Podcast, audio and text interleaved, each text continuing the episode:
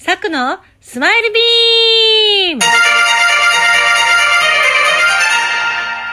こんにちは、サクです。なんか今日一段と元気よく叫んでしまった。ね、えー、なんかやっぱり前、いつも日々、このラジオトークを始めるようになってから、あの、日々ネタを探すようになりましたし、あと、やっぱり、一日、まあ結構サボりがちな日もあり、ありますけど、あの、やろうと決めると結構前向きでいられますね。ポジティブでいられるっていうことはすごくいいなぁと思ってます。やっぱりラジオトーク、えー今ね、皆さん家にいる機会も多いので始められてる方結構多いなっていう印象ですけど、私もなんか皆さんのものを聞かせていただきつつ、自分のものもブラッシュアップしていきながら頑張っていきたいと思いますのでよろしくお願いします。さあ、えー今日はですね、えっと、昨日、なんか、あの好きっていう、うんあなたは何の天才ですかっていうテーマで、好き、なんだっけ、天才、自分にとって人から、天から与えられた天賦の才能みたいなものは、必ずしも好きなこととは限らないんではないかみたいなお話もしました。で、私も、私の今、あの、本当に、あ、これだと思って、これから、これからというか、まあもう、じわじわ始めていたことを、ちゃんと全面的にガスンと、ガツンとやろうと決めていることに関しても、好きってことじゃなかったんですよね。ただ、向いてるとか、やったら楽しいし、楽ちん、楽ちんで喜んでもらえて、なんだか充実感が得られるっていう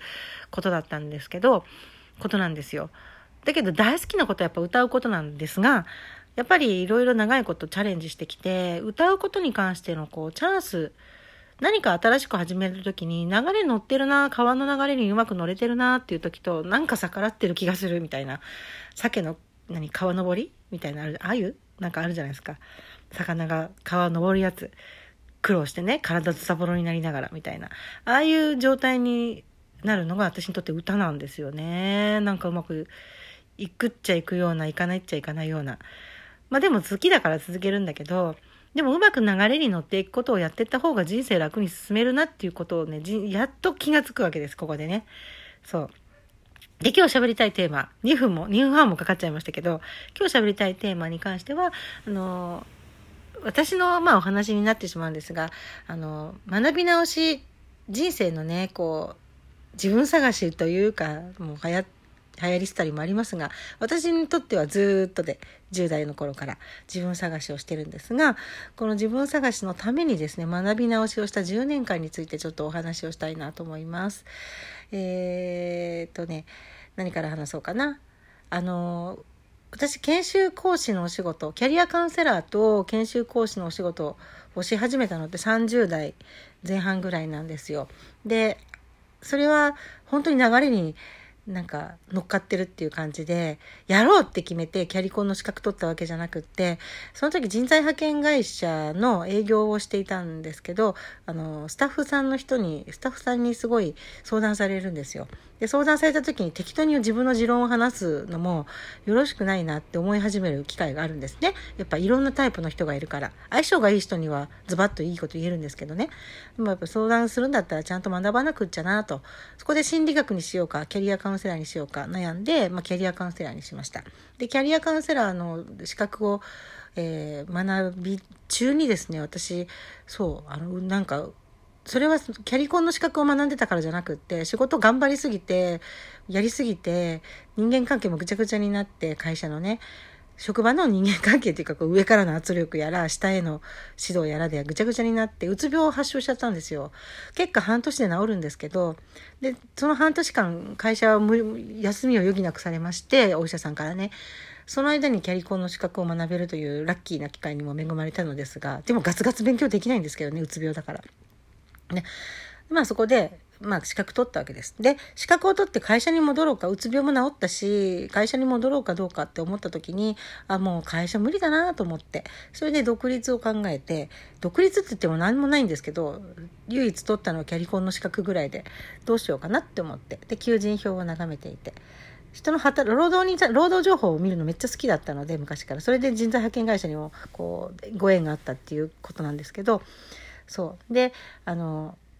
まあ要はそこでキャリコの資格しかないのに何も無経験にもかかわらず、たまたま見つけたニート引きこもりの支援、え、国の委託事業を、の、え、国の委託事業のお仕事で電話相談窓口っていうののお仕事があってそれに入りました。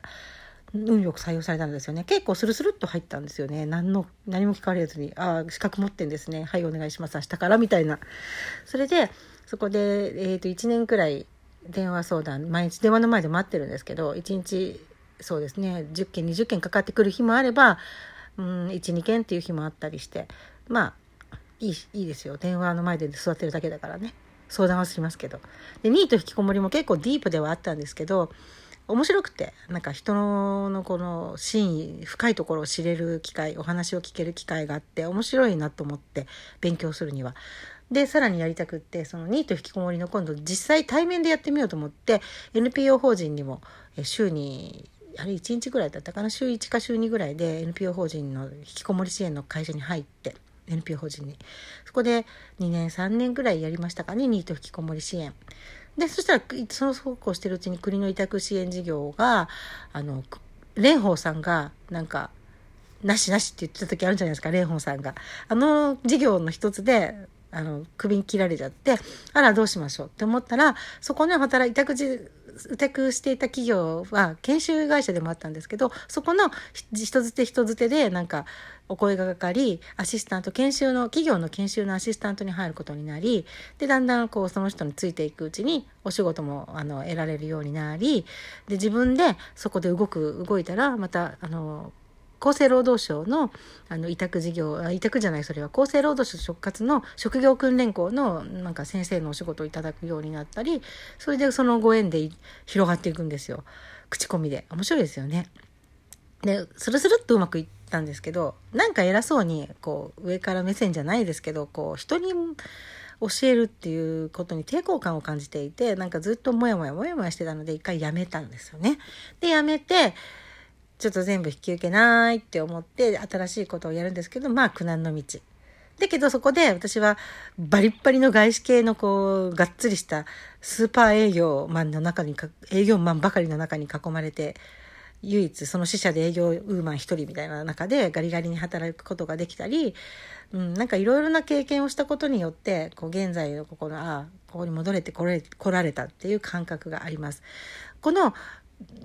じゃあずっと研修講師の仕事を続けてたらよかったんじゃないかっていうのもありますけど、そしたら確かに今もっと違うステージにいると思いますが、私なんか一つ一つ学びを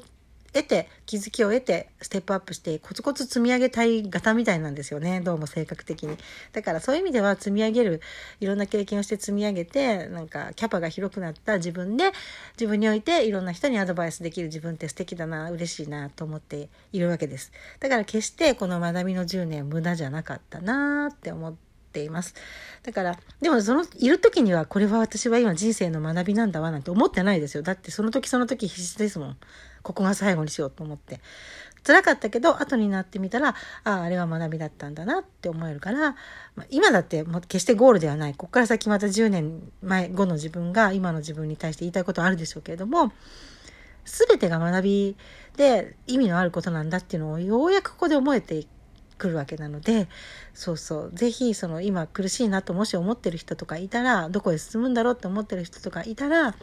うん、これは学んでいる期間なんだなって。それが10年かもしれないし20年かもしれないけどいつか必ずその答えは出るのではないかと思って生きていったらきっとその日その日も大切にできるんじゃないかなと思います。最近語ることが多すぎてだんだん長くなってしまう。もう9分経ってしまった。ということで今日はこの辺りで失礼させていただきたいと思います。ありがとうございました。さくでした。